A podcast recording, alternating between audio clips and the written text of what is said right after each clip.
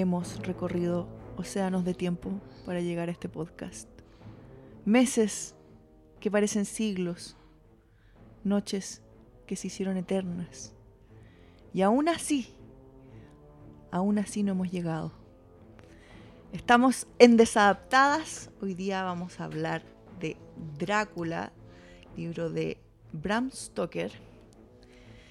Pero esta vez, lamentablemente, no me acompaña mi querida amiga Tere, pues los avatares de la salud le impidieron estar aquí conmigo esta noche. Le mandamos un abrazo muy apretado, pero no estoy sola. Estoy muy bien acompañada porque hoy día va a conversar con nosotros sobre este clásico de la literatura victoriana, Dayana Sobrevía. ¿Cómo estás, Dayana? Hola, bien, gracias por la invitación. Oye, ahora nos relajamos un poco, quería darle un poquito como de suspenso a esta introducción, pero esto es una cosa bien relajada. Eh, bienvenida, pues, qué entretenido que estés aquí. Voy a contarle a los amigos que nos están escuchando y que no conocen a la Dayana. La Dayana es eh, una muy buena amiga y compañera emprendedora. Somos vecinas del barrio Italia. Ella es dueña de una, bueno, de mi librería favorita en todo Santiago, te diré, Dayana. Gracias. Sí. Eh, se llama Miskatonic y está especializada en fantasía, ciencia ficción y terror. Y terror. Es como el sueño. sí, parte un poquito como eso, como la idea del qué es lo que nos gusta, qué es lo que me gusta a mí leer y mm, en base a eso tratar de dar una... ofrecer algo distinto. Esa, esa es la idea. Entonces ahí surge la idea, el, el hecho de hacerla especializada. Que igual que yo creo que para allá van todas las librerías. Yo creo que va a llegar un momento en que ya las librerías no van a poder ser. o sea, por lo menos las librerías eh, que no son cadena. Sí, pero aún así yo creo que van a tener que encontrar un punto en el cual van a tener que que darse o, diferenciarse. yo creo que para allá va. O sea, yo creo que igual hay algunas que lo han hecho. Pues, si tú lo pensáis un poco como, no sé, la contrapunto tiene como, un, pie bien, bien puesto en el diseño, como en la gráfica. Eh, como que no sé, pues, hay, otras donde hay mucho más literatura infantil. Sí, sí da poquito. Sí.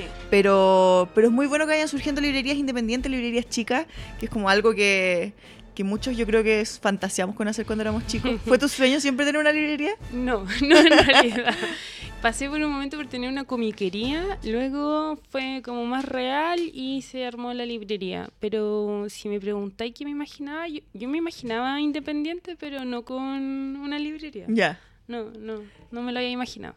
¿Y tú estás ahí relacionada de siempre al mundo de las letras? ¿Estudiaste algo relacionado? No, yo soy diseñadora industrial, pero yo ah, leo desde muy chica. Eh, entonces como que siempre estuve, a mí siempre me dijeron ñoña, entonces como que... Bienvenida al club. Entonces siempre participé en talleres literarios, yo participo, o sea, participé de Ojtarima, que es la Sociedad Tolkien en Concepción, yo soy de Conce. Entonces, ah, ¿verdad? Pues somos coterráneas también. Entonces como que por ahí, buscando siempre cosas como para pa disfrutar y para pa poder Em, usar mi beta un poco ñoña. Y de a poquito me fui, eh, por temas de pega, fui llegando como a los contactos de la librería. Administré una librería en el centro de Santiago y de ahí como que dije ya, eh, creo que ahora sí puedo hacerlo y hace ya vamos a cumplir dos años. Ahora a final de año cumplimos dos años con la librería. Y es una maravilla. Tienen ya dos locales. Eh, la Miscatonic grande y la Paniño. Sí, eh, claro, ahí estamos, estamos viendo cómo, cómo, cómo evoluciona también. Pero están bien posicionados ahí en Barrio Italia, están en una ubicación súper rica también. Sí, eh, sí. Es bien entretenido y bonito. no ha ido bien. Yo debo decirles y les voy a súper recomendar que vayan a darse una vuelta. Yo creo que muchos de ustedes tampoco la conocen porque de repente es muy difícil darse a conocer en un universo donde existen muchas librerías virtuales, mucha gente compra por internet eh, y están las grandes cadenas. Entonces uno va al mall y se puede comprar un libro, pero vayan porque tienen unas joyitas maravillosas, ediciones raras, eh, ediciones ilustradas, es especial para coleccionistas y para fanáticos de, de la literatura como de, género, no sé si... Sí, y hacemos encargo, o sea, tratamos de hacer pedidos afuera. Entonces, por ejemplo, si tú andas buscando un libro que no llega acá, nosotros tratamos de traértelo en especial, o sea están todas esas posibilidades. Para nosotros ideal tener todo lo que nuestros clientes quieren. A veces nuestro catálogo no alcanza, pero siempre estamos dispuestos a hacer los esfuerzos y traerlo. Bueno, vamos a lo que nos convoca. Eh, vamos a hablar hoy día acerca de, eh, ya lo decíamos, de Drácula, que fue el libro que elegimos para este, esta edición. Y es libro, película, pero no solamente una película, porque más que nada yo creo que Drácula y el tema vampírico da para un análisis mucho más largo de lo que significa el vampirismo y la figura del vampiro dentro del imaginario colectivo al final. Ahí, ahí sí se puede generar un hito con Drácula, que es el libro, el primero, el primer libro de vampiro así eh, que le va muy bien, se hace muy conocido muy rápido. Y el que, el que como que instaura la figura de Drácula también, como el conde, ¿o no? Eh, no necesariamente. Antes hay uno que es de Polodori, que es un conde también, que se basa harto el de Bram Stoker, es como de 40, 50, 50 años antes. Pero eh, no está tan bien desarrollada esta figura como de que encontráis en Drácula. Claro. O sea, tiene aspectos, es un noble, tiene dinero, le gusta seducir a mujeres jóvenes, sobre todo muy jóvenes, pero mm, le falta todo este trasfondo como que, eh, que en Bram Stoker le entrega a Drácula. Y sí podemos decir que a través de Drácula, la figura del vampiro, que este vampiro como de Transilvania, sí se hizo conocida, sí, sí se instauró. Claro y, donde se toma también la figura, la figura de Drácula como el Vlad Dracul, que está inspirado en Vlad el, el empalador, que era un noble de la, del medioevo que era conocido por ser un súper satánico, o sea, no satánico, era muy religioso de hecho, pero sí era muy sádico. Sí, era sádico, pero con su enemigo. Claro. No era él, claro, él vivió como en la época de la invasión entonces, como que él empalaba a sus enemigos para decirle, oye, hasta aquí no más podía llegar porque después para allá claro. lo que te espera. Y mm, él, él era una persona muy, muy inteligente, eh, muy conocedora, muy estudioso. Entonces, además de tener esta figura como de... ¿De terror? De terror, generaba esta otra persona que era súper atrayente, era atractivo, era todo como, como que te, te encantaba un poco. O sea, claro, era súper carismático al final. Sí, y eso, todo eso lo asume Drácula igual. Ajá. Y es súper interesante como, como, mm, bueno, Drácula es una novela escrita a la usanza, o sea, no sé si a la usanza, pero en un lenguaje victoriano, en un, en un libro que no es no es difícil de leer, no está escrito así como en. No es como el, Quijote, digamos, pero sí tiene mucha floritura y tiene un estilo que eh, se le llama epistolar. claro, un estilo epistolar. Él, instaura también un poco ese el, tema de... Sí, eso quería saber. Yo no sé si existía de antes la forma de escribir que es mostrando cartas, extractos de los diarios de los personajes o, los periódicos de la época, como tratando de hacer como un documental, entre comillas. Sí, sí. Eh, es la primera obra que aparece igual así, que no está escrita ni primera ni tercera persona, sino que va eh, por cada capítulo te vas enterando por comentarios, incluso aparecen las grabaciones del doctor. Entonces son muchos formatos que te entregan información sobre lo que está pasando y eso lo hace súper entretenido porque de repente en un capítulo estáis leyendo algo y no sabéis qué está pasando con los otros y de repente con los otros protagonistas y te encontrás el segundo capítulo y, ah, y ahí te explican más o menos qué pudo haber pasado.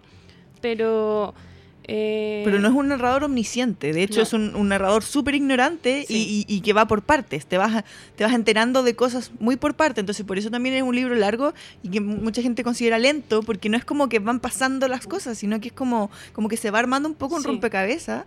Y también... Eh, es muy interesante porque va mostrando un poco cómo la tecnología iba facilitando las comunicaciones en esa época. Nosotros lo leemos ahora y nos da lo mismo, pero tú, la Mina, que es la protagonista femenina del libro, eh, escribe en taquigrafía que es básicamente una máquina de escribir, pero que para esa época era algo nuevo. Claro, y nadie más la sabía usar. Claro, ella entonces decide aprender a usarla. Claro, lo mismo también con eh, pero ella decide aprender a usarla para ayudar a su marido, o un futuro marido, que, es abogado, claro. para ayudarle con el trabajo. Sí, pues entonces, pero eso es... Ella es... Em, si lo pensáis, ella se hace un oficio, es súper es súper feminista. Súper feminista, a pesar de que es súper machista el libro, pero hay una parte en la cual eh, Van Helsing le dice a Mina, así a modo de, de piropo, no de piropo, de... mm, Como de halago. de halago, le dice, oye, tu cerebro es como el de un hombre. sí, po, sí, porque es una mujer muy inteligente y que... Pero que de- dentro de ese, porque también tiene esta cuestión de, de la mujer sum- sumisa en su, en, su, en su rol como esposa, es una mujer dulce, que es un poco lo que tiene que ser la mujer en esta época. Como, Sí, y religiosa. y- claro. todo Y súper casta. Sí, sí. Es súper casta. Y bueno, después vamos a hablar de este tema, pero eh, el tema de la sexualidad es súper, súper fuerte eh, en la figura del Drácula de Bram Stoker. eh, y no necesariamente de una manera tan explícita. No es un libro ni pornográfico, ni, No. no, ni por si acaso. Pero eh, que nos logra. Como pasional. Es pasional y que nos muestra y, y nos muestra cómo se veía la sexualidad también en la época, cómo funcionaba y, y la visión más... O sea, pues yo estaba leyendo, de- porque además, o sea, uno lee el libro y después se queda con idea. He buscado ensayo y cuestiones también, he estado estudiando un poco. Eh, y Bram Stoker tenía un tenía un rollo bien grande con la sexualidad eh, y lo plasmó en este libro y lo vamos a conversar en un ratito más, pero vamos por parte. Bueno, eh, para la gente que no ha leído el Drácula de Bram Stoker, es una historia eh, que parte con este joven abogado que va a Transilvania a conocer al conde porque tiene que hacerle un papeleo para que él pueda comprar un- una propiedad en Londres, porque se quiere venir a vivir a Londres. Sí. Entonces él se encuentra ya con el conde, que es un ser antiquísimo, muy misterioso y que se revela rápidamente como una figura maligna y sobrenatural. Claro, pero a...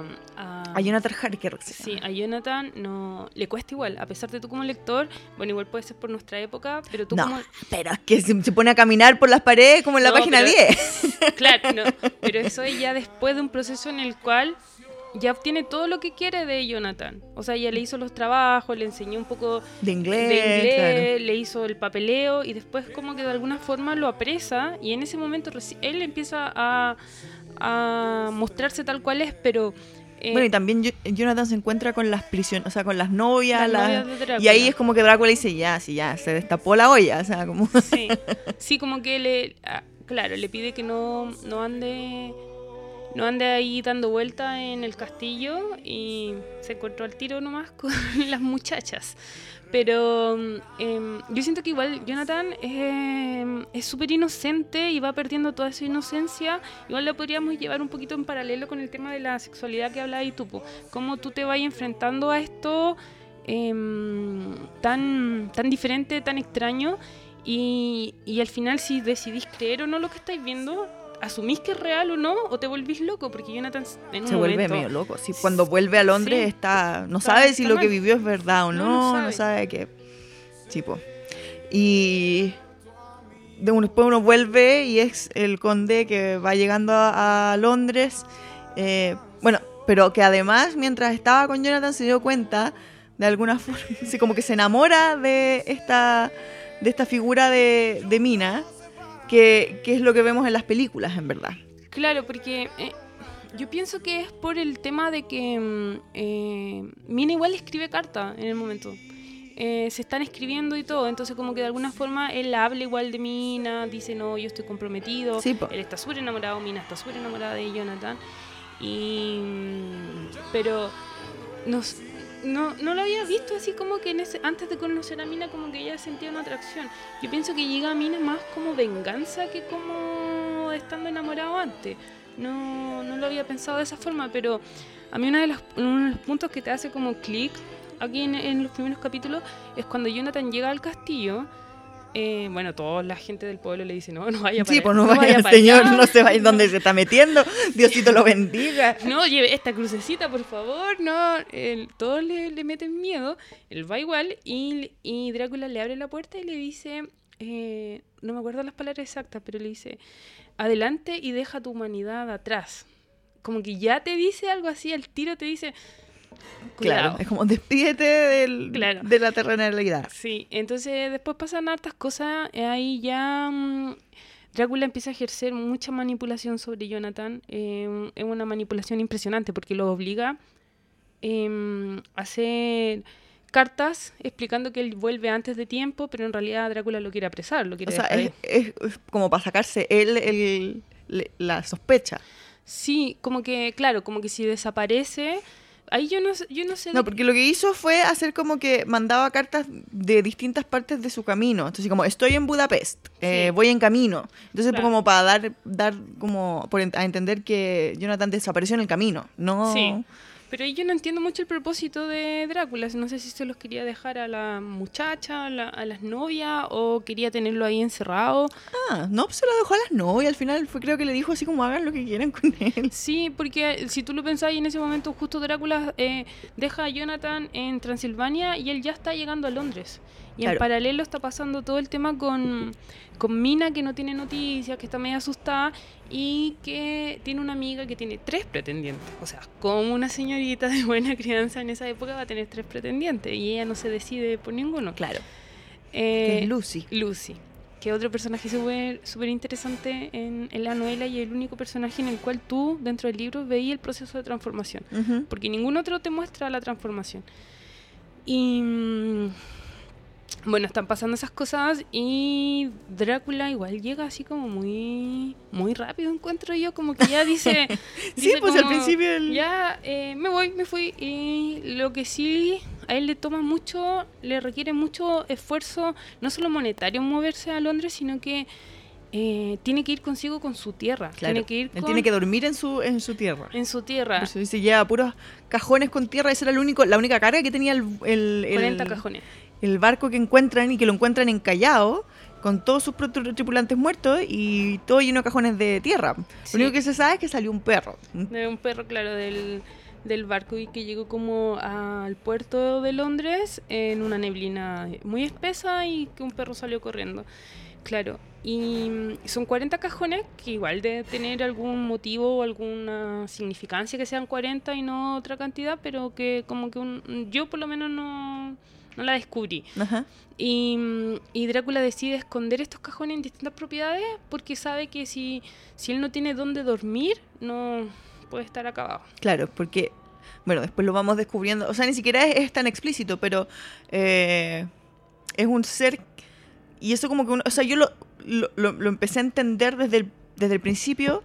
O sea, me imagino que la gente cuando leyó este libro la era eh, victoriana y no sabían la historia de Drácula, de haber sido un puzzle que tuvieron que ir armando en sus cabezas. Uno ya empieza a leer este libro con mucho bagaje. Uno sabe Mm. lo que pasa, sabe quién es Drácula. Entonces ya tenéis como una idea. Y de hecho ya has visto las películas basadas en este mismo libro. Entonces como que eh, ya tienes como, no sé si un prejuicio, pero tenéis la historia armada en tu mente. Claro, pero y vais como así- comparando. Es distinto. Es súper distinto. el libro es sumamente entretenido. Yo lo volví a leer Sí, a mí me ahora gustó mucho. Y mm, a pesar de que ya lo que decís tú que es como que tenéis todo el trasfondo de Drácula lo conoces, pero aún así el libro es sumamente entretenido, como te plantea los personajes. Eh, otro gran logro de Bram Stoker en Drácula es que genera la institución de los Van Helsing. O sea, de aquí sale un personaje que lo usan en un montón de otras historias. Ujú. Entonces, eh, además aparecen las primeras condicionantes del vampiro. Primero Claro. tenéis que invitarlo a entrar. O después eh, no puede beber nada. O sea, él no come nada excepto sangre. El ajo le molesta y no se refleja en los espejos. Y esas son las condicionantes que hasta ahora, Y tiene que dormir en su, en su tierra. claro, en, en un, En un ataúd, en ¿no? un ataúd. Y, y ya tenéis las condicionantes que tiene el vampiro actual. po, Claro. que y que no y que no han cambiado o sea han cambiado en algunas versiones etcétera. O sea como que se ha jugado con el con la figura pero eh, esto es una invención. O sea el vampiro no es una leyenda no es un ser mitológico que haya existido toda la vida. Como nosotros lo tenemos un poco instaurado en nuestra en nuestra en nuestra historia. Sí, o sea, o sea, ha existido, pero en otras versiones, como lo que pasa con los zombies, que la versión como original, entre comillas, del zombie eh, no tiene nada que ver con los muertos vivientes. Es un, es un esclavo. es un esclavo. Te eh, levantáis de la tierra para que te trabaje los campos. claro, o sea, y, y tiene que ver con una cuestión más religiosa Sí. que... Y lo alimentas, le das comida para que él vaya a descansar. O sea, la alimentación para el zombie. Pero acá em, hay un hay un relato, hay un libro que se llama Tratado sobre vampiros, que es del año 1700 y algo. Es de un monje franciscano, que no me acuerdo, Kelvet, Calvet, algo así se llama. Y él, eh, él eh, se dedica a recoger mitos y en torno a esta figura. Entonces empiezan a aparecer estos mitos de pueblo eh, Europa del Este, que de repente aparecen eh, familiares eh, sin sangre, o sea, como todo absorbida la sangre, o de repente que vuelven de la, vi- de la muerte. Y siempre hubo en Europa este tipo de mitos así como Claro. asociados a la muerte en sí. Y lo que hace Drácula aquí es como unificar esos mitos y transformarlos en una figura. Como que. Sí. Y antes de, de Drácula también está el relato de Carmila. Ajá. Que Carmila es otra, es la primera vampiro mujer que protagoniza una historia de vampiro. ¿Ya? Y también tiene hartas cosas en el sentido acá, es como una chica que se presenta como huérfana, no tiene familia y es acogida por una familia noble y ahí empieza a desarrollar una especie de relación amorosa, entre comillas, con la hija del, del noble que la acoge. Pero ahí igual es otra figura pre-Drácula que tiene muchos muchos datos o muchas figuras o conceptos que utiliza Bram Stoker en su obra. Yo creo que eh, y aún así hay otro, hay, hay otro con otras vampiras, pero no así, no protagonista. ¿Cachai? Tenía el vampiro como secundario. Claro. Pero. Bueno, o sea, Bram Stoker estudió un montón para escribir este libro. O sea, no, no fue una cosa solamente de su imaginación. no, el mito del vampiro era algo muy jugoso en esa época. Ajá. O sea, tení, tení que andaban como buscando algo. Es, es todo, yo creo que es toda la época en el sentido de la religión, de. mm, El miedo a lo desconocido. A lo desconocido, a la A lo exótico. al pecado. ¿Cómo podéis llevar? O sea, Drácula es todo lo que no te vaya. O sea, no llegáis al cielo siendo Drácula. Porque eh, el, el tema de que vuelves. Primero estás muerto. Vuelves de la muerte, eh, te alimentas de otro humano, sometes a otros humanos, entonces como que no, está lleno de pecado. Y el hecho de que, en cierta medida, hay el libro de Patricio Alfonso que escribió Drácula frente al espejo, que es de piedra angular. Sí, sí. Lo Eh, pueden encontrar en Miskatonic. también. él, él menciona que el hecho de que no se reflejen en el espejo es por un tema de cristianismo, que tú no quieres ver reflejado lo peor de ti, Claro. No, no quieres ver reflejado lo que te va a condenar. Entonces, si el vampiro no se refleja porque realmente no puede verse. O sea... eh, Porque no, no es capaz de reconocerse. no, no, porque dejó toda la humanidad de lado, es un monstruo. Entonces el hecho tiene que ver más con sus creencias, eh, no sé, pues uno, el católico eh, tiene mucha... Yo no soy, no soy para nada creyente, pero como que lo- la visión que tengo desde afuera, yo tampoco fui criada en un colegio religioso ni nada, pero la visión de que tengo de afuera es que el, el católico siempre está eh, asumiendo sus culpas, siempre Es súper culposo. Súper, entonces esa cuestión el, el vampiro la tiene. A pesar de, el vampiro se siente maldito, se siente Sí. destinado a... Y yo creo que eso también es parte un poco del romanticismo que tiene la figura Sí. del vampiro, que es como... eh, y una de las cosas que lo hace tan fascinante, que es una figura atormentada. Súper atormentado. Lo ha pasado pésimo. es- ha vivido una eternidad eh, y tiene mucha maldad en su cuerpo, pero ese, ese pequeñito como, como atisbo de humanidad que le queda tiene que ver con que está solo, con que, con que su vida es súper miserable, no puede ver la luz del sol, tiene que estar buscando alimento todo el tiempo eh, y, no, y no tiene contacto alguno con una persona que... Como, como una conexión, eso ya lo perdió. Entonces eso hace que la figura sea súper... eh, como es romántica y eso yo creo que también lo vemos mucho en la película de, de Coppola.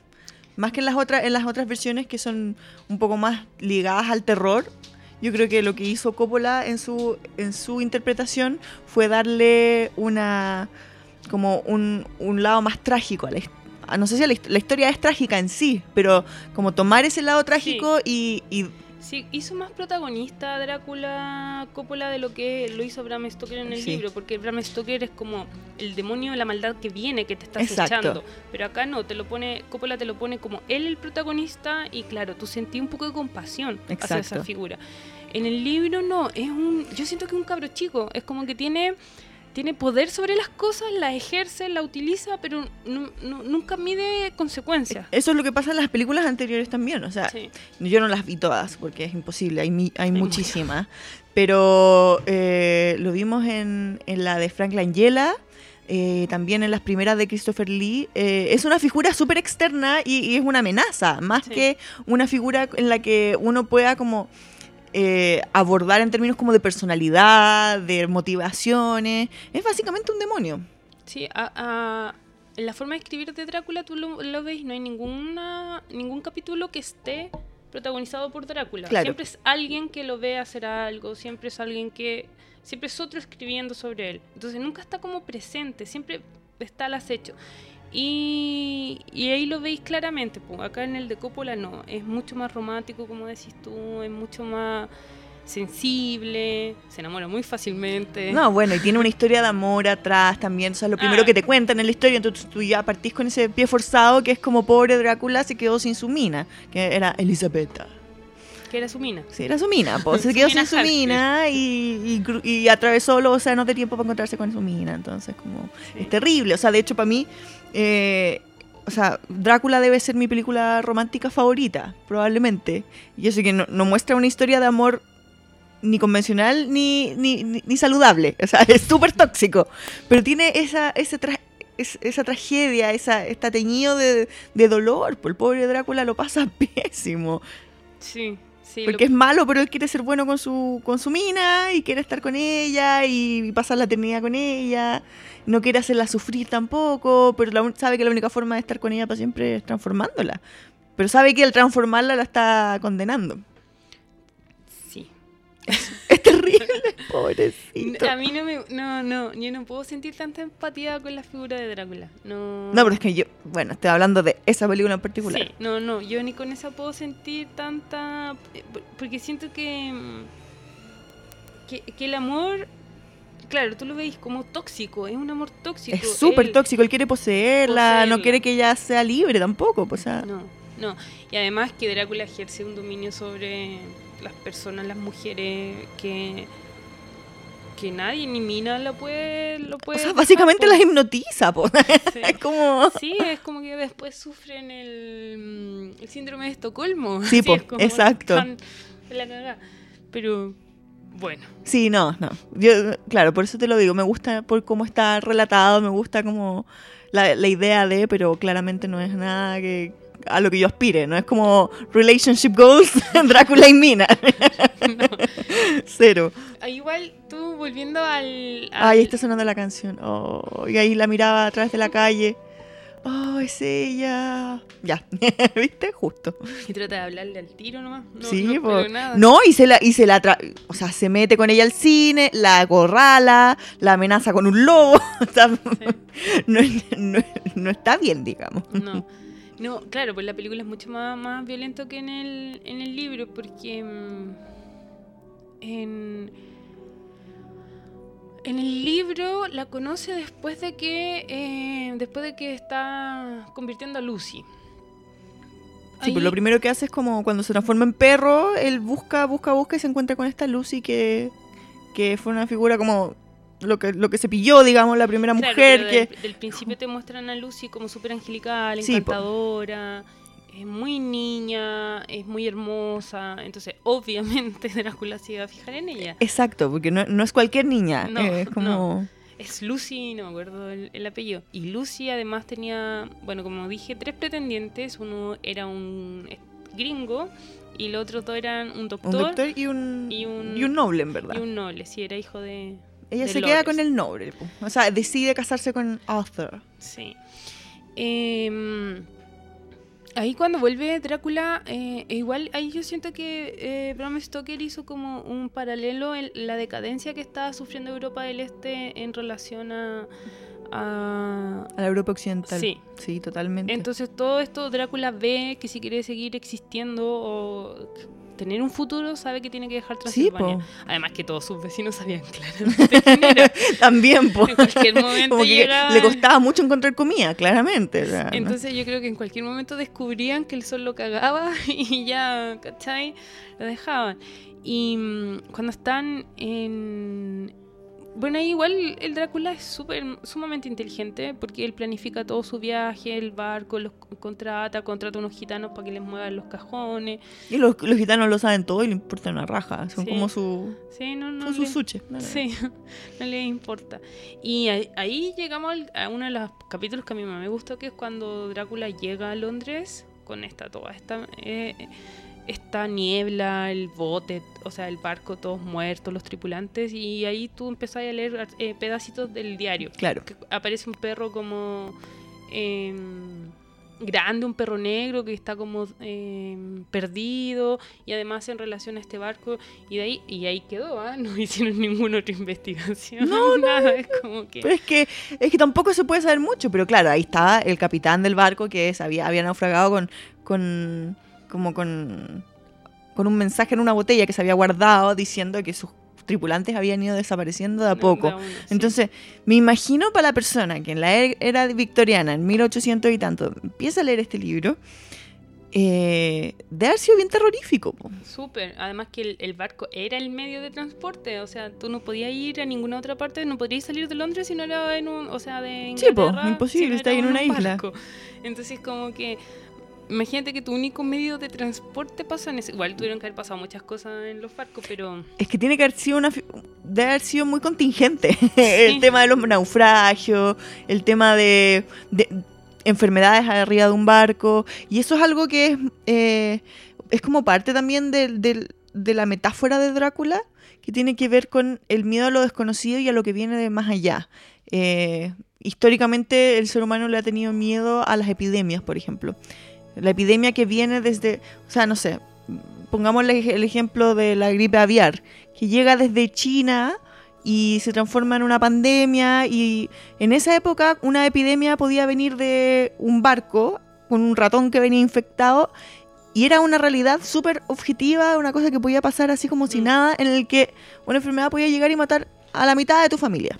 Sí, ahí se ve bien reflejado en el libro que todo lo que viene de Oriente eh, es como malo. Es claro, tiene esa cuestión como misteriosa y Sí. como, como que nos da cosita. Y que es muy exótico también, está el tema de los gitanos, es más pagano también.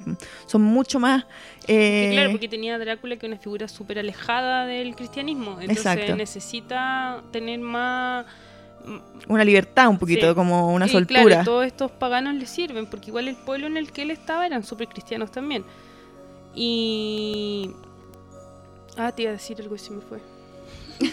Lo perdí. Bueno, la cosa es que eh, tiene esta cuestión de que eh, refleja el miedo victoriano en muchas, en Mm. muchas, en muchos niveles. El nivel este casi que físico, que es el miedo a que venga un, una epidemia, que en este caso vendría siendo como la epidemia de la transformación vampírica, eh, el mal que viene desde lejos. eh, también la seducción, como, como no solamente la, el- la contaminación de salud, sino que también la contaminación de las mentes, de los espíritus, eh, y la fragilidad de la moral humana también. Como, como que hay una conciencia súper clara de que esta sociedad súper estructurada es frágil. Y que no es así también en todo el mundo, ¿cachai? Eh, yo creo que Bram Stoker lo pone súper de manifiesto al plantar pequeñas semillitas de eh, perversión en, en, en- en- en este, en este set que es como, Sí, como, como entre- clásico y súper y súper perfecto, que es como la clase alta. En- inglesa. Entre sus personajes igual tú vais viendo perversión. Entre ellos mismos vais viendo atisbo. O sea, yo creo que la única que se queda fuera de eso sería Mina, Sí, que es la única que es como que no tiene, pero en un momento Jonathan decide tirar la toalla. O sea, Mina lo tiene que ir a rescatar a un manicomio atendido como por monjas porque el tipo está fuera de sí, no, no sabe qué le pasó, nada. Em, tenía los otros tres eh, pretendientes que igual tienen sus propios demonios. Van Helsing tiene sus propios demonios. Van Helsing siempre estuvo a- al tanto de todos estos, de estos mitos, pero nunca los pudo enfrentar. Claro. y Igual se- podrían haber salvado a Lucy, o sea, estaba súper claro lo que les estaba pasando, pero eh, entonces como que igual ahí yo siento un poco de morbo Van Helsing entre ver qué está pasando, a qué va a llegar y tratar de, de detener lo que... Porque finalmente es un estudioso del tema también, pues. Es médico. Él tiene, pero él tiene, eh, o sea, por algo lo llaman, lo, lo llaman porque él ha estudiado un poco de esto, porque Claro. tiene cierta familiaridad con esto y quiere cachar qué onda, po. Entonces está más al oriente que... También. Pero... eh, o sea, sí, pues no vive bajo la Inglaterra victoriana, No, pues no, él es más, es más liberal de pensamiento. Él puede mezclar distintas teorías y no, no refutarlas simplemente porque, oye, eso es pagano Claro. o eso no va con nuestras creencias. Entonces, en ese, en ese sentido, él sí había estudiado, había estado estudiando cosas, hablan algo como de de electricidad, algo yo creo que ahí hace una pequeña relación con Frankenstein en el sentido de, de cómo cobrar vida y estaba viendo este mito. Entonces cuando se dan cuenta de los síntomas de Lucy, que ella la encuentran cada vez más pálida, con menos sangre, eh, recurren al, a uno que había sido un el profesor no me acuerdo de ningún nombre de los pretendientes, del, del doctor. Sí, pues el, el- el doctor que tenía un manicomio. Un- un manicomio, sí. Sí, pues. Y que. Ah, porque eso es lo que te quería decir al principio. Se me fue. No sé por qué no fuimos. Pero es donde te das cuenta, nosotros. Ah, que nosotros ya tenemos la idea de Drácula en la cabeza. De que él necesita absorber vida para tener vida a él. Es, es un poco eso. Porque eso es lo que le pasa a- al. Al primer gallo que viajó a ver a Drácula. Que es el que está. Redfield. Red, Renfield, sí. Que está en el manicomio y que necesita juntar, eh, eh, ir juntando criaturitas. Primero junta moscas, después arañas que se comen las moscas, después gatos que se comen las arañas. eh, y él se empieza a comer esas, esas criaturas porque él siente que absorbe vida. Y de hecho lo dice creo que textualmente, así como necesito vida, necesita energía vital. Y que finalmente eso es lo que a Drácula necesita y por eso es que tiene que absorber la sangre de las personas. Porque Sí. les absorbe la, la energía vital, básicamente. Acá, ahí a mí me gusta harto lo que hace Bram Stoker con ese personaje porque tú lo tenías un paciente psiquiátrico eh, y, y con él te muestran un poquito cuál es el trasfondo que Bram Stoker cree que deben tener los vampiros. Claro. que es esta- consumir insaciablemente almas. Y, y almas porque si, en el sentido de que si a ti te ataca un vampiro, te transformas en vampiro, tu alma se perdió, tú Claro. no vas a ir al cielo. Entonces como que él lo hace de una forma súper simple, que es la que tú explicabas, que es que... Como la recolección de vidas. de vidas, que una vida se come otra vida y esa vida se come otra, entonces al final tú te terminas comiendo toda esa unificación de almas, que es lo que hace, lo que en metáfora o teoría hace Drácula también. Y, y esa analogía es muy, muy, a mí me gustó mucho porque tú no, tú no entiendes este personaje, qué es lo que le pasa, y después va y te van atando cabo y te das cuenta que sí, él tiene una relación con Drácula, que al final ahí instaura otro personaje arquetípico de la literatura que es los Redfield, ¿cachai? Onda, que son estos, estos sumisos, Claro, que son como el, ¿cachai? Que- como el señor Smithers casi. Sí, una cosa así. Entonces, o sea, que- muy, muy modificado, pero ese es como un poco su origen. sí, entonces como parte el- de ahí también, que tenía el, ser- el servidor, tenía mm, el, el héroe y el antihéroe. Así Ujú. está súper, súper marcado. Y tenéis la figura femenina también ahí, porque es como entre damisela en peligro y mujer Empoderado. eh, empoderada, un poco heroína, eh, que, que igual es bien, es bien rara para la época. Sí, yo igual, yo igual considero bien importante eso, eh, porque a pesar de que mm, Mina era la que llevaba las reuniones, las escribía, porque al principio ella no la hacían participar, pero de a poco ella participa de todas estas, cuando ellos se dan cuenta qué es lo que los está atacando, que- de, de dónde proviene el mal y deciden atacarlo.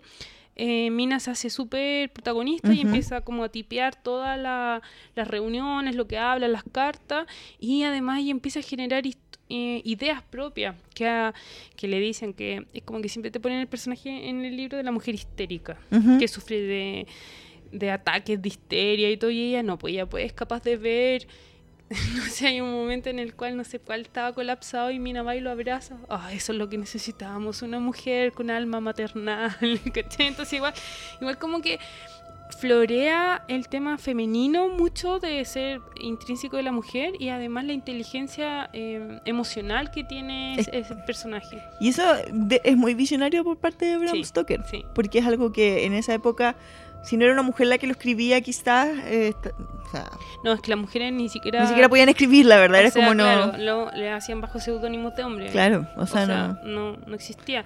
El, el, el relato que se publicó con nombre original es el de Mary Shelley, que es. Frankenstein. Y hay uno, un par que otros, pero Pero nada, po, Nada.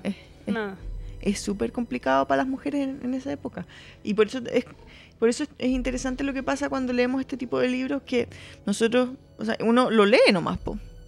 Como que lo lee y a menos que estés súper consciente, eh, pueden pasar todas estas cosas desapercibidas. Como que tenéis que hacer una reflexión de eh, el contexto en el que está escrito, de, de, la, de la época en la que está no solamente ocurriendo, no, no, no está Sí. relatando lo que pasó. Este, o sea, no es un pasado para el, que- para el que lo escribió, es el presente. Era una novela que podría haber estado pasando en este minuto, es contemporánea para esa Sí. época. Entonces, eh, es un mundo que es absolutamente distinto al nuestro hoy día, que nos parece completamente ajeno y que lo conocemos por ficción. Entonces, casi que lo tenemos un poco caricaturizado en nuestra mente. Sí, yo, yo ahí un poco igual, em, yo discrepo con las personas que hablan como no, es que este autor es muy machista. Pues si lo sacáis de su contexto, no lo podéis clasificar es que de esa ese es el forma. tema. No lo podéis traer a la actualidad y clasificarlo.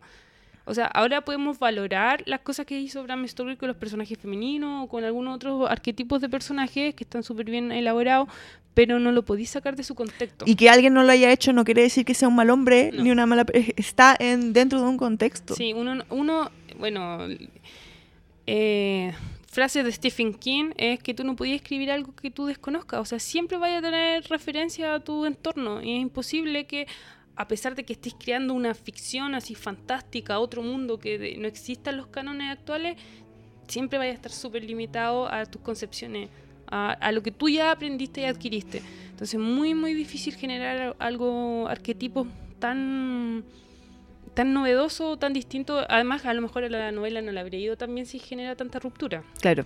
Sí, pues también, porque tenía que llegar, pues si no, ¿sí? se censuraba, porque en esa época se pasaba también.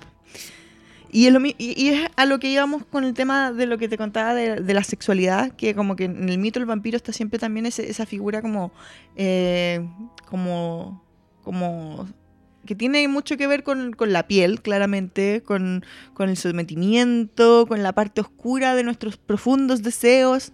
Y eso es, eh, curiosamente algo que eh, Bram Stoker, por lo que he estado leyendo, y que eh, en, algunos textos que leí eh, lo- eran algunas hipótesis, porque la verdad es que a menos que uno le fuera a preguntar al autor, como ¿qué quisiste decir con esto? Pero son hipótesis que tienen que ver con que Bram Stoker eh, era homosexual. Eso estaba como asumido, digamos. Y era muy, muy, muy buen amigo de un señor llamado Oscar Wilde. A Oscar, Oscar Wilde lo eh, metieron a la cárcel, o sea, a hacer trabajo forzado por eh, asumir Homosexualidad. su homosexualidad. Y Bram Stoker empieza a escribir Drácula dos meses después de que su amigo lo meten en la cárcel, de que lo, lo sentencian. Y eh, dentro de estas hipótesis que leía, que me pareció muy interesante, es que la sexualidad dentro de, de todo en este libro está vista como una cosa negativa Y platónica. y, y platónica, claro, como una cosa... eh, Ex- que existe esa tensión, pero nunca se lleva a cabo, nunca se, se concreta. y no puede ser, y, y también tiene que ver con una tentación. Sí, Porque él finalmente, según, según estos autores, lo que, lo, que- lo que le pasa es que se da cuenta que él tiene que reprimir su sexualidad para poder vivir tranquilo y que él siente una gran culpa por no haber podido ayudar a su amigo, al que lo metieron preso, y que lo único que podía hacer era sentarse y mirar lo que estaba pasando. Entonces él de alguna forma se da cuenta de que la sexualidad lo, único que hace es traernos problemas. Y, ahí como que lo representa eh, como la figura de Drácula, que, eh, que me pareció súper interesante esta, esta, esta analogía que se hace, que es que en la época en la que se escribió este libro, recién se estaba descubriendo la causa eh, o la relación que había entre las enfermedades de transmisión sexual, que habían matado a millones de personas a lo largo de la historia, pero recién se estaba descubriendo que se transmitían por medio de los fluidos eh, de la sensualidad y de la sangre. Entonces, se hace una. En, en la mente de la gente de esta época, la sangre estaba relacionada con los fluidos sexuales. Entonces se transformó la sangre en una, una cosa bien tabú, porque era algo que podía contaminarte, que te podía enfermar y que, y que no podíais compartir. Entonces, cuando aquí teníamos una presencia tan grande en la sangre, hablamos de transfusión sexual, o sea, tres sexos, transfusión sexual, que eso no lo hemos probado. de transfusión de sangre eh, de parte de tres hombres a una niña. que al final ellos la mataron porque, porque era otro tipo de sangre. Sí, pero en esa época era muy nuevo. También estamos hablando de tecnología súper nueva, no era algo que se venía haciendo hace tiempo. En el libro lo dicen. ¿Qué es esta música? No, no sé. ¿Por qué está hablando el pato Donald? no sé qué es esta música. Vamos a ponerle pausa mejor. Chuchu Boogie.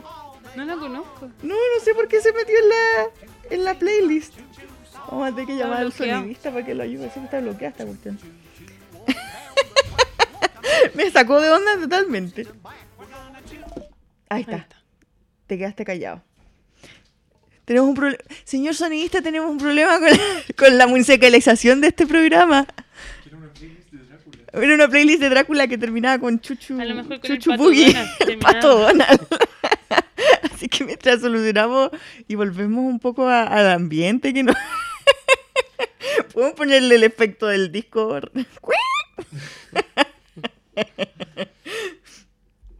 Estábamos hablando de un tema súper heavy. Sí, de la sensualidad. de la sensualidad po, y la relación que había entre la sangre y las... O sea, básicamente en las hipótesis que leí, eh, Bram Stoker ocupa la sangre como una metáfora de, del semen.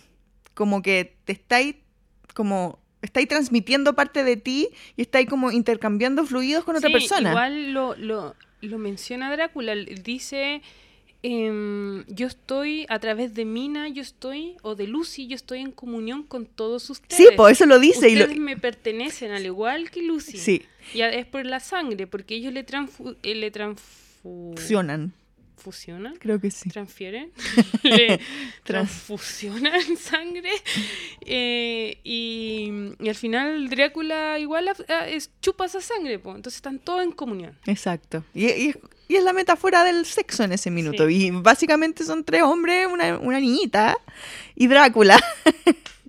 y, y también está esta figura como del, de la violación, que tiene que ver con el sometimiento, lo que hace Drácula con, las con sus víctimas. De hecho, hay una escena que es bien fuerte, o sea, no fuerte, pero es que es cuando trata de morder a Mina. Y, y la, y la- la descripción es así, como que le toma, la, lo toma de las manos, no la deja moverse, se somete y es una, es una escena bien de... eh, o sea, ahí no hay consentimiento, digamos, Claro, ¿cachai? Es, que es- es más, es violenta. Es, abuso. Pero no, pero es una, o sea, porque finalmente la como la metáfora o como la figura de la penetración finalmente se, se, Ah, se- se dices por los transmite por los colmillos. Entonces él Mm. quiere violarla, él quiere penetrarla, él quiere poseerla, ¿cachai? Entonces eh, eso también es súper tabú para la época, súper fuerte también, pero está súper maquillado también para que uno lo pueda leer y, y no se lo censuren también. O sea, porque, porque también es, es, es parte de su, de su poética quizás, como no ser tan explícito necesariamente, pero transmitir como, como los miedos. Po.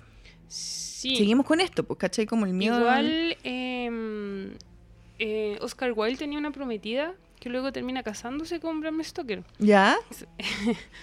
Entonces, como que igual siempre estuvieron conectados y todo. Oscar Wilde leyó mucho, leyó la Drácula, le pues, gustó eran muy mucho, amigos. Sí, le gustó mucho. Pero em, sí, igual ahí tenéis, vuelvo a lo que había planteado antes con el tema de, de Lucy. Es la única que es, es víctima al final.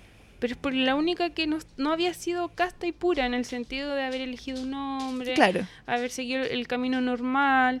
Entonces, como que. mm, Pero sí, se le condena, po. Sí, mucho, Es ¿no? que Pues eso se es, pues, condena y se convierte en un vampiro. Pues sí, po, pero. Y después terminan, la tienen que matar de nuevo.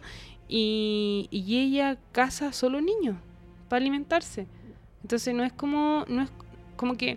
No alcanza a ser la figura eh, vampírica como es Drácula en el sentido de la. Pues la mina se vuelve espectacular, o sea, vuelve hermosa, la palidez, creo que hasta los pechos le crecieron así como impresionante. Entonces ella podría haber tenido cualquier hombre, pero va y atrapa niños, o sea, empiezan a desaparecer niños. Y ahí ya, y con eso mismo, Van Helsing ya descubre qué es lo que está pasando, pero aún así espera y dice, oh, tengo que volver a Holanda, tengo que ir a buscar otras, otras cosas. Lo que me llama la atención es que como dice, voy a Holanda, pero vuelvo mañana. Es como igual rápido, o sea, como está Sí, súper es cerca rápido. parece. Tren y... Sí, pues tren y barco. Pero bien bueno el sistema de transporte, porque Sí. me llama la atención que decía así como me voy hoy día en la noche, pero vuelvo mañana, no te preocupes. güey no dormía, yo creo que no dormía. Pobre. Eh, y era el viejito, pues el viejito del grupo. Y mm, igual él ya empieza a descubrir ciertos conceptos porque no permite que, mm, que Lucy bese a su pretendiente, no, no permite que lo bese a él porque entiende que a través del beso está transmitiendo algo.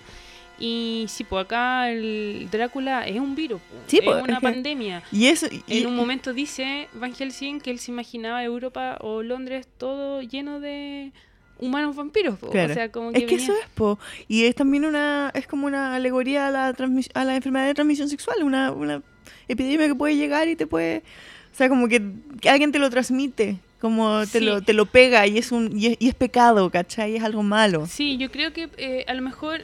eh, Un castigo también, como si un castigo veis, divino. Sí, yo lo pienso que es más como eso, más que es por el tema del matrimonio, de ser casto, de no tener relaciones sexuales antes del matrimonio. Entonces, como que yo creo que es más por ahí. En el caso de Bram Stoker, que como mencionáis, si, si era homosexual, a lo mejor para él era mucho más tabú. Él era mucho más fuerte. Y Oscar Wilde era homosexual, así abiertamente. Sí, po. O sea, Y él como- pareja y Sí, todo. pues y era como, era casi que andaba con la banderita de, de Sí, lo- de lo- del arco iris. de los- la flor de siete colores. Claro, ¿cachai? que- Como sí. era, era mucho más, más liberal, pues. Bram Stoker era, era más temeroso del- de la ley también, pues sí. O sea, eran, eran súper severos, po. Hace, hasta hace súper poco. Hasta hace súper poco tiempo. Inglaterra todavía. Hasta los años condena- 60. En los Sí, años 60 era, era delito. eh, Ser la, homosexual y te. la sodomía era, era, era el concepto que se... Sí, como- y te. O te iba ahí a la silla eléctrica o te, o te sometías a un tratamiento experimental de Exacto. castración. como lo que pasó con Alan Turing. Exacto. Qué terrible. Sí. Alan Turing, el de la película, está del de Sherlock Holmes. del Benedict Cumberbatch. Sí, eh, es una historia verídica. El tipo, así, muy inteligente. Yo creo que era casi. Es un genio, po. un genio descubrió la forma de interceptar lo- los mensajes de los alemanes para la Segunda Guerra Mundial y a pesar de haber hecho toda esa contribución al gobierno, eh, lo terminan eh, acusando de homosexualidad y él decide para poder seguir trabajando porque él está creando una especie de computador, Sí, así como el primer computador de la historia, decide someterse a este tratamiento que al final no, no vuelve a ser nunca la misma persona y termina suicidándose. Heavy, es súper Es fuerte. súper triste. Es súper triste y es súper reciente. O sea, Sí, o sea, estamos hablando de 10.000 años de historia humana. de sí. y, y es algo que ha pasado toda la, toda la historia, la prehistoria. Y bueno, volviendo un poco a, Drácula, hablemos un poquito acerca de las adaptaciones cinematográficas y no solamente de- del libro así como propiamente tal, porque hay adaptaciones que son bien fieles, todas tienen un. le dan un giro, le dan como un. le dan otra, otro tono, digamos, a las películas. Se emiten, se omiten personajes. O sea, lo que más me llamó la atención es que Mina y Lucy eran completamente intercambiables en todas las películas que vi. Como que les cambiaban el nombre, las fusionaban en el mismo personaje. Filo. Pero eh, como inspirador de un sinfín de obras hoy día eh, de ficción, tanto como Drácula, como también de la familia vampírica, ha sido, pero piedra angular del terror, piedra angular del del cine en general, como que la figura del vampiro está súper presente siempre. Sí, Como que se sea, transformó parte de la cultura popular al sí, final. o sea, pues, para como- Halloween vamos a ver un montón de vampiros. Sí, pues im- imagínate ahora, eh, Hotel Transilvania, ponte tú. Los niños de tres años, la Elisa, fanática de la película, ya tiene en su mente Drácula, ya sabe quién es, vive en Transilvania, ¿cachai? Habla así como un romano, ¿cachai? Entonces, es Sí. una figura que ellos ya reconocen. eh, a pesar de todo lo que hemos cambiado, o sea, no sé, pues como generacionalmente va trascendiendo y sigue siendo una Sí. figura atractiva. Y nosotros nos vamos a morir y la figura de- del vampiro, así como de Drácula, va a seguir existiendo. Ah, Actualmente tenía en base a esta figura que ya vimos que ya existía antes de Br- Bram Stoker, pero Bram Stoker la populariza aún más. Empiezan a generar otro, otro gran libro que es posterior, que a mí me gusta mucho, es Entrevista con un vampiro. Que ahí sí los vampiros son súper sentidos. Igual está asociado harto a que Anne Rice, cuando lo escribió, a ella se le murió una hija de 5 años. Ya. Entonces ella, ella es Lu- Luis todo el tiempo en el libro. Ella está sufriendo todo el tiempo. Ella, eh, por eso aparece este personaje de de la pequeña vampiro que convierten. que se me olvidó. Kirsten Dunst. Sí, pero el personaje se llama. eh, No sé, yo nunca vi esa película y la quería ver para esta pasada y no, no alcancé. Eh, ah, se me olvidó. Bueno, eh, y luego tenéis la segunda parte que es Lestat el vampiro, que ya notáis que Anne Rice es Lestat, como que ya dejó el duelo atrás y veis que estos autores a través del vampiro se personifican igual. po. A lo mejor a Bram Stoker, con todo lo que tú has mencionado, él sí quería ser esta figura más libre. Era su represión, digamos, era lo que él Claro, tenía reprimido. ¿cachai? Entonces acá Anne Rice igual utiliza los mismos autores porque él dice, ella dice después en una entrevista que ella es Lestat cuando vuelve, el tipo toca en una banda de rock, es, una- es un rockero así muy conocido, pero él dice que ya, ya asumió y disfruta. Pero como que Bram Stoker luego de esto, de su éxito con, con Drácula, él, él escribió un par de cosas más, pero ninguna... Nunca además tuvo tanto No, éxito. ningú- ninguna agarró. Y con las películas se vienen haciendo desde el cine mudo que se hacen películas de, de. Drácula, de vampiro.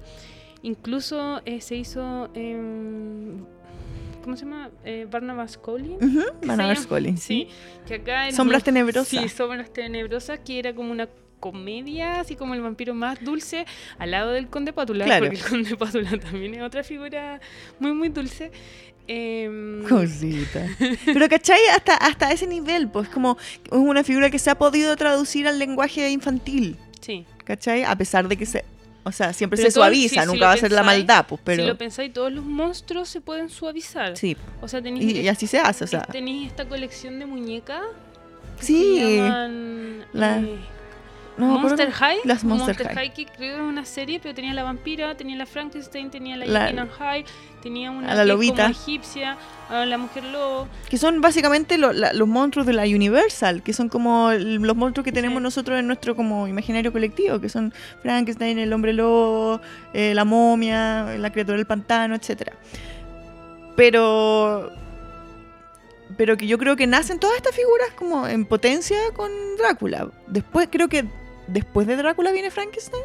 No, anterior. ¿Es anterior? Sí, eh, Frankenstein este año se cumplieron 200 años de Frankenstein. Ah, es mucho más antiguo. Es mucho, mucho más antiguo y en esa misma, eh, no sé si tú caché cómo se escribió Frankenstein, que se juntaron, eh, Lord Byron era un tipo así de, un lord que estaba como arrancando un poco porque tenía fama de mujeriego, de que se farreaba las lucas, entonces agarra a sus amigos, entre ellos Mary Shelley, el esposo de Mary Shelley y Polidori, que- para que vayan a, su, a una casa en- que él tenía.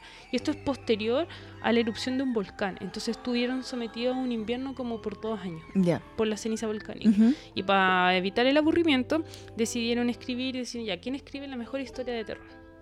Y los únicos dos que salen de esa historia es el vampiro de Polidori y Frankenstein, el moderno Prometeo. Y, y se publican, a Mary Chile le va súper bien. De nuevo escuchamos otra canción. Sí, es que esta ya la habíamos escuchado hace un rato, pero es buena, así que la voy a dejar porque igual es buena, pero eventualmente vamos a llegar al Pato Donald.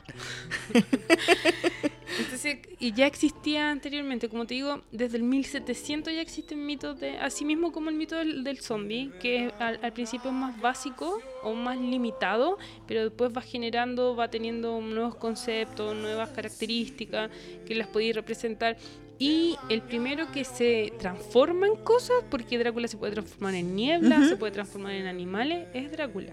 Al hay que se transforma en, en, Y en después ya tenía el, el actual canon de vampiros que sí siguen haciendo eso, pues se siguen Sí, transformando y todo.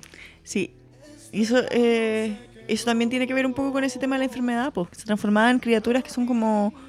eh, a las que le tenemos miedo, que, que transmiten básicamente la rabia, pues son ratones, Sí, ratones, murciélagos, Murciélago, perros, perro. ¿cachai? Son, sí. son figuras de son portadores de enfermedad, ¿cachai? Es como... Es bien bonito esa cosa de como del, del contagio. Sí, yo, yo veo, yo, yo, yo veo al vampiro como que es, un- es una infección. Es una infección, sí. po. Yo veo que es como que O te- sea, y de hecho eso se ve de manera súper clara en obras mucho más eh, posteriores como, como es Soy Leyenda, ponte tú. En Soy Leyenda los zombies que nosotros vemos en la película de Will Smith son vampiros. Y son vampiros vampiros. Sí, son vampiros que, que tienen los mismos cánones. O sea, no- eh, salen de noche, no pueden recibir el sol. em, y Ajo, Ah, el incluso. ajo, sí, po. y, ahí y lo- los cruci- crucifijos, todo eso Todo les eso. molesta. Tienen todos los cánones de los vampiros. Pero ahí lo que hace Matterson es un- una vuelta de... O sea, la película, no, no, No, la no, pesquen, no, no lean la el libro. A mí me encanta. Soy Leyenda, pero yo me puse a leer, no, todavía no termino el libro. El libro Pero es maravilloso. O sea, yo llevo, no sé, debo ir como Es en, un tercio. soledad. Pero es buenísimo. Está muy bien narrado. Es muy entretenido también. pura soledad porque el tipo es el único sobreviviente de este apocalipsis vampírico y al final él genera, tú pensás que puede llegar a terminar de la misma forma que todos los relatos que hay leído, pero no, le da una vuelta a tuerca así impresionante. Eh, películas de vampiro, ¿qué te gusta? Eh, pucha, no, no me gustó mucho la de Coppola. Tengo que, o sea, no es que no me haya gustado, pero siento que hay cosas para mí muy teatrales, muy, muy, muy A teatrales. mí me encanta eso. Por eso me gusta tanto esa película, de hecho, porque encuentro que es una, una obra artística. Sí, o sea, ¿por qué porque no? como, como, como obra como individual, ¿cachai? Más allá de, de, de cómo interprete la historia o lo que... Sí, yo en ese sentido, em, no, me encanta la puesta en escena, el tema de las cámaras, la- eh, me gusta mucho, pero e- ese Drácula eh, le sale la raja, pero no, para mí es, es no y no puedo no puedo aguantar la actuación de Keanu Reeves. No el otro- no Pero para. ¿sabéis qué? El otro día, con el Diego estábamos viendo, eh, estábamos viendo la de Frank Langella, de los años 70. Eh, no, no, no, no, no esa, porque vimos varias. Estábamos viendo la primera de Christopher Lee. Lee. Dije Christopher Reeves delante, perdón. Como que ahora me acabo de acordar de Christopher Lee. Eh, y ahí la figura de Harker es súper ahueonado. Es como súper. Es súper tonto Que el es personaje. ahueonao, No, y Har- Harker es ahueonado. Y, me- y en ese minuto fue como. Este, eso quiere decir entonces que Keanu Reeves no es el único Harker ahueonado, ¿cachai? No, es que Pero yo entonces no lo quizás- veo- Que- no, porque la actuación es horrorosa, sí, yo lo entiendo. Pero la actuación de ese otro gallo también era pésima. Entonces, esto podrá ser quizás un guiño, ¿cachai? Porque, puta, no, No, sé si Keanu Keanu Reeves Reeves- es un buen actor. no, No, no es estoy, no es un buen actor, No, no es ¿cachai? buen Pero es que no, es que yo encuentro que en este personaje como que se supera. es demasiado bueno. Es que ya igual está joven, Sí, pero po, sí, no está- sé. em, estoy triste y la cara es la misma. Sí, estoy no, y- enamorado. la cara es la pero misma. tiene como estoy cara- asustado. Y no solo es eso, es como, es, es la misma cara y es una cara de ahueonado. Así como tieso, así como medio No, triste, No, así como... no, le podía. Por Sí, es ejemplo, verdad. la, Es bien la insoportable. actuación de, mm, de Winona Ryder me encanta. me Yo creo que sostiene súper bien la película Sí, también, porque le da una solidez. Sí, cuando pone esas caras de inocencia máxima. Eh, no, me gusta mucho, pero de verdad que Keanu Reeves era como que me daba vergüenza. Sí, es verdad. Me daba pudor A mí, verlo. sí, a mí me, pas, me, me me pasaba pasa eso y no me daba cuenta. Me pasa más cuando son más teatrales las películas. ¿Cachai? Como que necesitáis un, eh, ser mucho más entregado y este Bueno, como personaje- Gary Oldman es lo Sí, más po. entregado y teatral que hay, imagínate. tenía este personaje tan parco, tan tieso que no, no me, es no me terrible, la compré. es verdad. No, es bien terrible eso, sí, pero a mí me, me cuesta creer que no sea intencional en alguna medida. ¿Cachai? Como que la película es tan perfecta y está tan armada, porque es armada, o sea, Sí, tiene... No, sí está bien, está bien contado. O sea, por- podía obviar eso. No, y estéticamente, ¿cachai? Como que toma muchas decisiones y muchos riesgos ¿no? Eh, estéticos y como súper de autor, de ¿cachai? iluminación, cuando tenéis la figura de Drácula que va creciendo, Sí, se po, lo- va achicando. Exacto, como que es, es mu- mucho más que lo que estáis viendo, no es, no es una no es una no es una interpretación realista, digamos, No. es mucho más Yo Poética. En, en el tema de vampiro me gusta más las versiones, las de Anne Rice, la de entrevista con el vampiro me gusta harto. Eh, esa película eh, porque le dais voz al vampiro. Tenéis este caso que es el de Drácula que dijimos que este Drácula no tiene voz. Acá no, pues lo estáis entrevistando. Él te está contando su historia. Entonces esa visión y tan... Y aquí el vampiro es mucho más mm, emotivo, mucho más... El tipo está en una depresión así súper profunda y yo no sé por qué nunca decide matarse, o sea, por qué decide continuar. Y a pesar de eso, Anne Rice no vuelve a escribir más que que aparezca un poco del protagonista de entrevista con el vampiro que es Luis. Y entonces, esa sí es una película que me gusta harto de vampiro. aparte que salen Brad Pitt y Tom Cruise en su mejor época, Sí, con hizo- bueno, unos pelos horribles, pero Sí, pero eh, Buta, yo, yo, yo no considero a Tom Cruise así un gran actor, pero estas películas te dicen que sí es un gran actor. sí, po, sí es porque- un gran actor. Lo que pasa es que se ha, se ha- Sí. lo que pasa es que se ha despegado de la figura dramática para irse a la acción. Sí, Pero para sí mí un- que tiene que ser más fácil, para él. po, No, le lo gusta, menos, pues es más sí. entretenido, le- o sea, le encanta, pues pues, sí, es le- como un adrenaline yankee, pues, sí, pues. Sí, yo creo que por ahí va la No, cosa, pero lo otro es seco. necesita más emoción y Brad Pitt, eh, no, pues súper buen actor. Y la... Oh, Claudia, Claudia se llama el personaje del vampiro chico, impresionante. La cabra chica, Sí, increíble. impresionante, impresionante. Y esa película, em, bueno, también sale Antonio Bandera, que hay, hay como chiste, o sea, como como anécdota de la grabación, a él le pide su primer papel fuera en Estados Unidos. Ya. Entonces él practica para el idioma, para hablarlo bien, para no generar ningún tipo de siseo raro y le ponen la, la prótesis de los dientes. Ah, no se fue y la chucha. termina hablando así igual, po. Y dice que estuvo practicando tanto para no cagarla y termina Puta, hablando pero así debería igual. haber practicado con su prótesis. Haga la cachó. tarea. No cachó, se la entregaron muy, muy encima. po. Pobre ¿Y Antonio. a ti cuál es la que te gusta de...? Eh, de vampiro. Bueno, a mí me gusta mucho la de Coppola. Me encanta. Me encanta. Bueno, también por la figura romántica, entre comillas, ¿caché? Como la, la tragedia. Me emociona esa película. La encuentro como conmovedora. Eh, pero, a ver, a mí me gusta en general mucho el vampiro. Como, como figura. La encuentro muy sensual, ¿cachai? Como, como, como atractiva. Me genera así como esa, ese magnetismo que Mm. tiene el vampiro. Lo encuentro súper interesante. Eh, me gusta mucho. eh, A mí me gusta harto Let the One... No, Let the One in... Ah. Se llama como que deja entrar al, al correcto. Let the Right One In. Sí. Esa no la he visto. No, es No. súper- Igual es un libro, pero sí que la adaptación... también está en nuestra lista de Sí. pendientes. La adaptación eh, es una vampira muy pequeña, de tener 8 o 9 años, que se mueve con un adulto, que tú decías "Ah, es el papá, y se hace amiga de un cabro chico que es el vecino. Y la figura de ella es muy, muy misteriosa porque no se sé, están como en Suecia, una cosa así, o en Finlandia, y hay mucha nieve y ella sale descalza a jugar, y es tenido como que la atrae mucho eso. Y al término de la película tú te das cuenta que al final el- la figura del- de este papá humano lo único que hace es proveerle alimento a esta niña, porque ella quedó de vampiro muy pequeña, Claro. muy niña, y necesita, no- para los tiempos actuales, un- antes un niño se podía perder, pero ahora no, no podéis perderte. Y al final em, te, te- te muestran esta relación del niño humano que termina siendo amigo de esta y O como sea, porque al final la niña no es niña, sino que tiene No. cientos de años y quedó niña. un vampiro. Es sí, como pues. las de. Pucha, es que yo. Bueno, sí, así como sinceramente. Es que es raro decirlo, pero mi película favorita de vampiro es What We Do in the Shadows. Que no sé si califica como una película Sí, de vampiro. califica. porque lo que hace es tomar todos estos clichés y todas estas, estas distintas interpretaciones del vampiro para eh, hacer una comedia. Sí, los toma que es maravillosa, El to- el entonces- toma el conde, O sea, claro. la o sea, figura el, mismo. Sí. Taika Waititi es el de entrevista con el vampiro. El. El Jemaine Clement es el. Es el. El, el, empalador. El Drácula, Vladislav de Póker. Sí, Eh, está Peter, que es el Nosferatu. Peter, sí. Eh, y está el otro que es el loquillo, que se supone que es el de.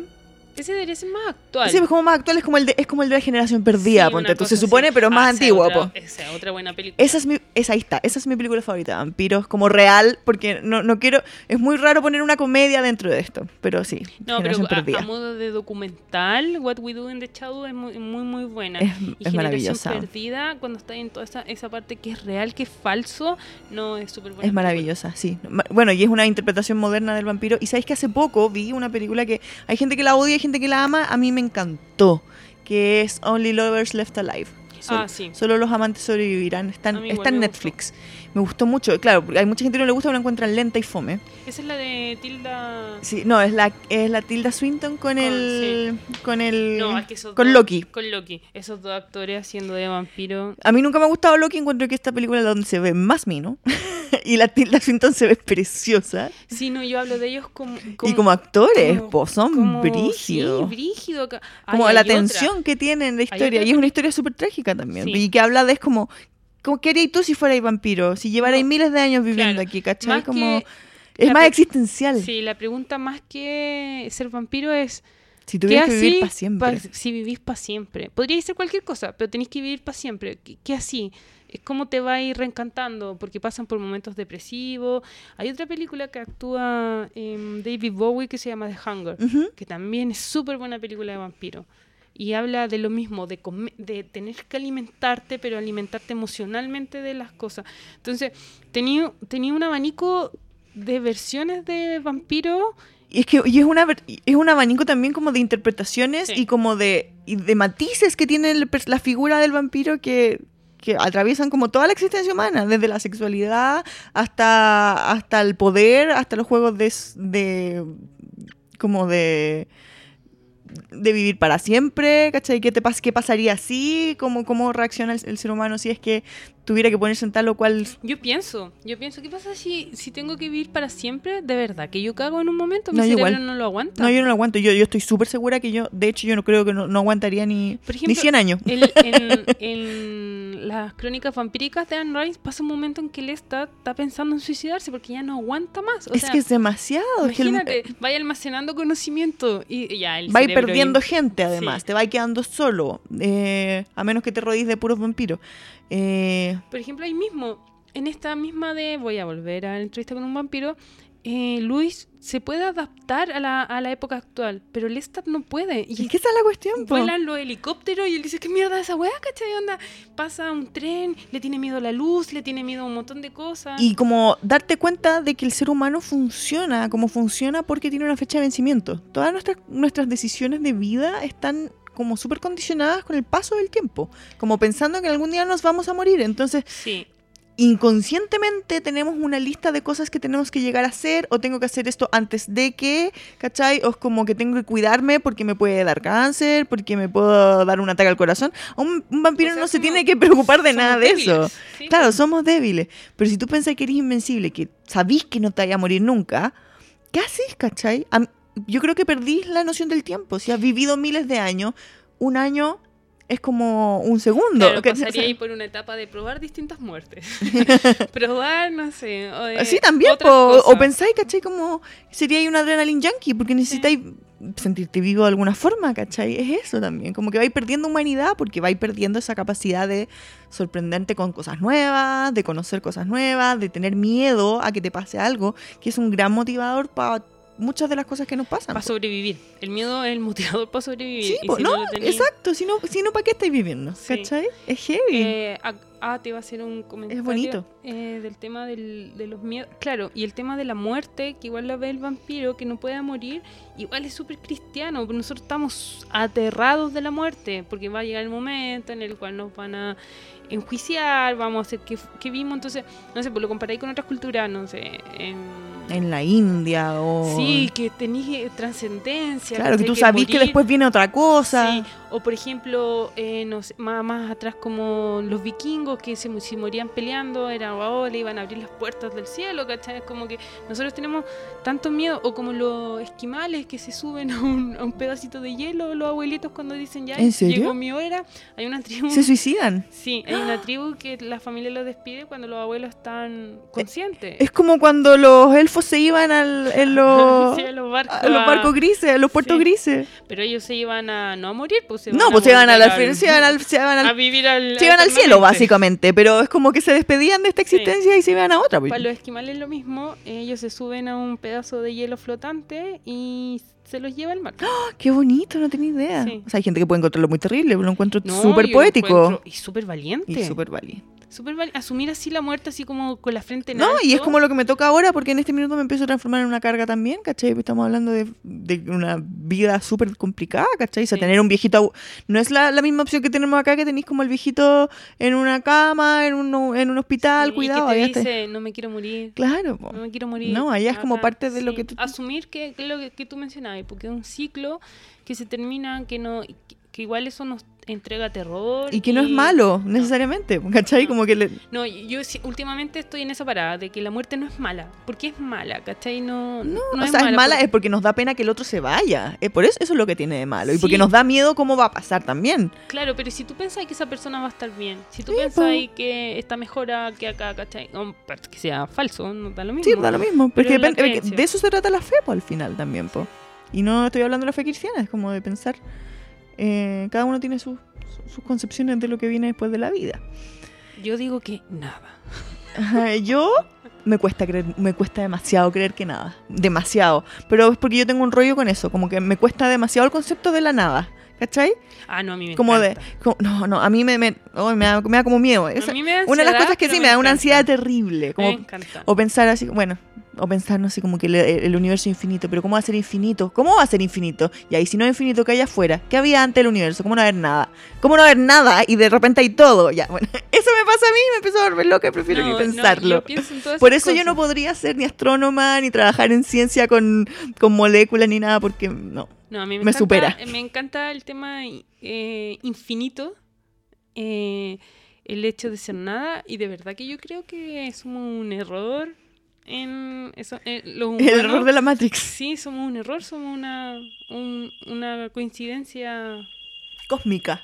Sí, así como un error. Algo chocó y creamos, nos fuimos creados. Y creo la vida, sí, en verdad. Oye, otra cosa que me gusta mucho de los vampiros, pero esto ya es como una, una payasada, como la encuentro demasiado entretenida, las primeras tres temporadas de True Blood son muy Ay, no buenas. Las tres primeras temporadas son bacanes y tienen todo este tema como de la sensualidad, del oculto, porque es como esta, esta niña como, no, no sé si tan angelical, pero es como una, una joven, ¿cachai? Como media casi virginal, Pero ahí ¿cachai? mezclan como el tema de los humanos con poderes. Sí, también tienen brujos y cuestiones. Y mientras más se van metiendo brujos y demonios, como que se va poniendo mal la serie. Pero al principio, cuando vayas descubriendo No, los que- vampiros, y, el, que- y el vampiro trata de seducirla, y hay un vampiro que quiere como llevarla al lado oscuro, pero hay otro vampiro que, que la ama, pero no le quiere hacer daño, ¿cachai? Como que esa, esa- ese A lado lo que es me bien gusta de entretenido. True Blood es que estamos civilizadamente viviendo en- También, pues, los- junto con los vampiros. Sí, pues los vampiros tienen que tomar bancos, como- sí, bancos de sangre. No, y toman pueden- como un sustituto de sangre, Sí, así como una sangre falsa, así como la- el café instantáneo. ¿eh? Se llama True Blood, pues, claro. Y el libro se llama True Blood por lo mismo. Entonces, como que el, el- eso me gusta, de que eh, realmente llegamos a una sociedad en la cual podemos convivir con estos vampiros y los vampiros se pueden someter a nuestras normas. Claro, no como los pobres de What We Do in the Shadows que todavía están ocultos. Y están peleando con los hombres lobos. Y estas niñitas Oye, que andan ahora, cazando. viene, ahora viene el de los hombres Sí, lobos. el We- Werewolves se llama. Y, y la serie de What We Do in the Shadows ya, ya la dieron. Se llama Wellington Paranormal. Y se trata de. Se trata de eh, los pacos que andan como viendo lo que pasa. ¿Te acordás cuando entran Sí. y encuentran cosas raras? Bueno, estos, estos carabineros andan por la ciudad de Wellington como en- encontrándose con cosas paranormales. Y además va a salir la serie de What We Do in the Shadows, que está situada en Estados Unidos, está producida por los mismos tipos, pero es como completamente distinta y que está a punto de salir. Así que ahí vamos a verla. Parece que va a estar en Netflix, parece, pero no, no es seguro. O en Amazon Prime, no me acuerdo. Una de las dos. Bueno, en una plataforma en la que sí vamos a poder verla, que es como. que es lo bacán. Eh, palabras al cierre.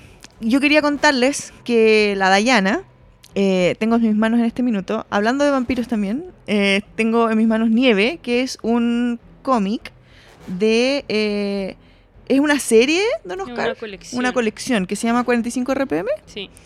Cuéntame un poquito acerca de esto. Tú lo escribiste. Yo lo escribí. em, la colección es bien especial porque se supone que son relatos cortos basados en relatos de fantasía, crimen y misterio. De ahí podéis escribir lo que queráis. Y la idea de, lo, de las editoriales que en conjunto de Dojitia y Piedra Angular es que sean equipos paritarios, un hombre y una mujer. Uno escribe, el Perfecto. otro dibuja O o, al revés. viceversa. Ujú. Entonces, en este particular em, lo escribí yo y lo dibujó Nitro Márquez, que él tiene el viudo y tiene hartas otras cosas, es conocido en el tema. Yo no, yo no, yo no sé si pensé claramente en la figura de un vampiro. Algunos le pusieron como el vampir zombie, el zombie vampiro. El zom- zombiro. Sí, el zombiro, pero acá sí tiene harto que ver con la mezcla de, del virus, de, de contagiarse con esto, que es un vampiro. Y un mundo como un futuro apocalíptico en el cual, por ciertas condiciones que no frenamos el calentamiento global, nos fuimos a la mierda y el- mundo estaba congelado. Y por eso se llama Nieve. Y por eso se llama nieve. Y en este, en este mundo congelado em, empiezan a surgir.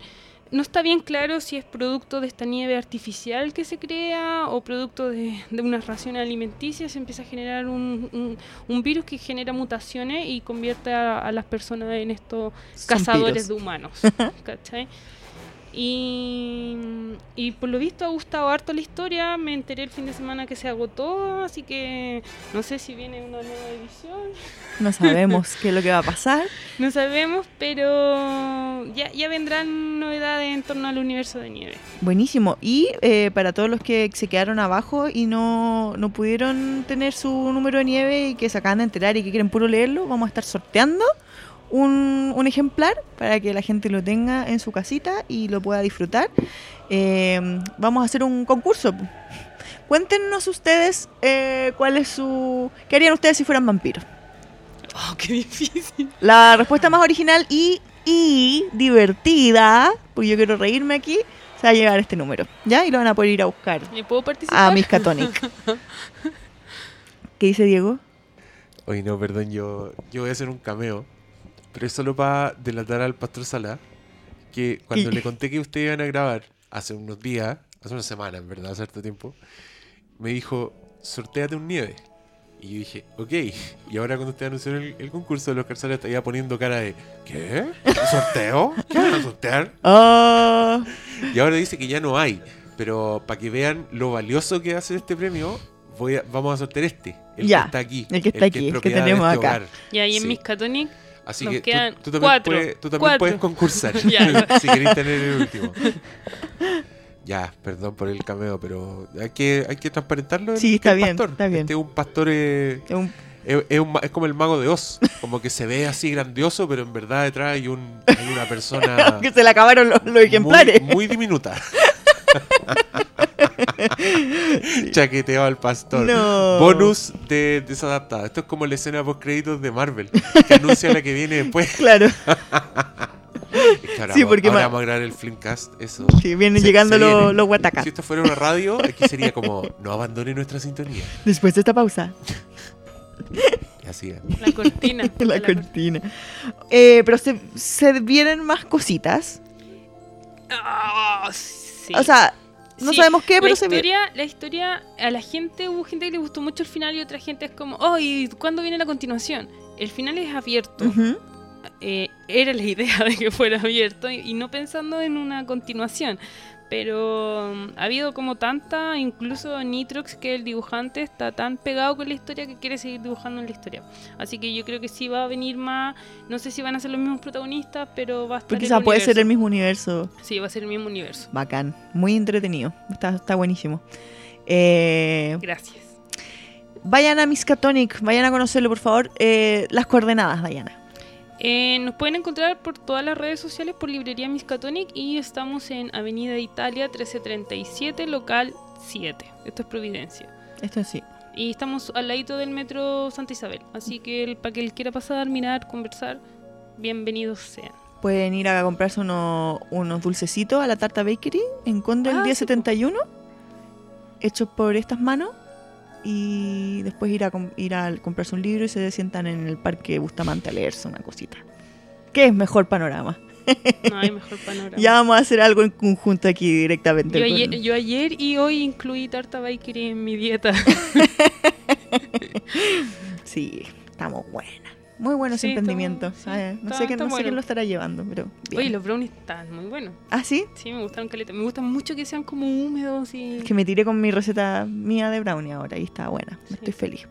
Ya, pues chiquillos, volvemos a mandarle saludo a la Tere que está en su casa con un ataque de asma. La pobre, no puede respirar.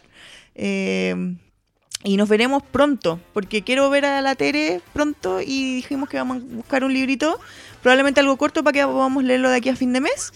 Y nos vemos. O nos escuchamos. Ahí volvió el Pato Donald. Con el Pato Donald nos despedimos. Adiós. Gracias por acompañarme, Donald. Dayana. Gracias a ti. Chao, chao.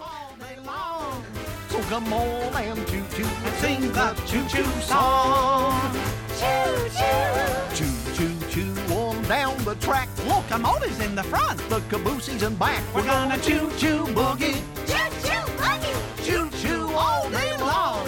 So come on choo-choo and sing the choo-choo song.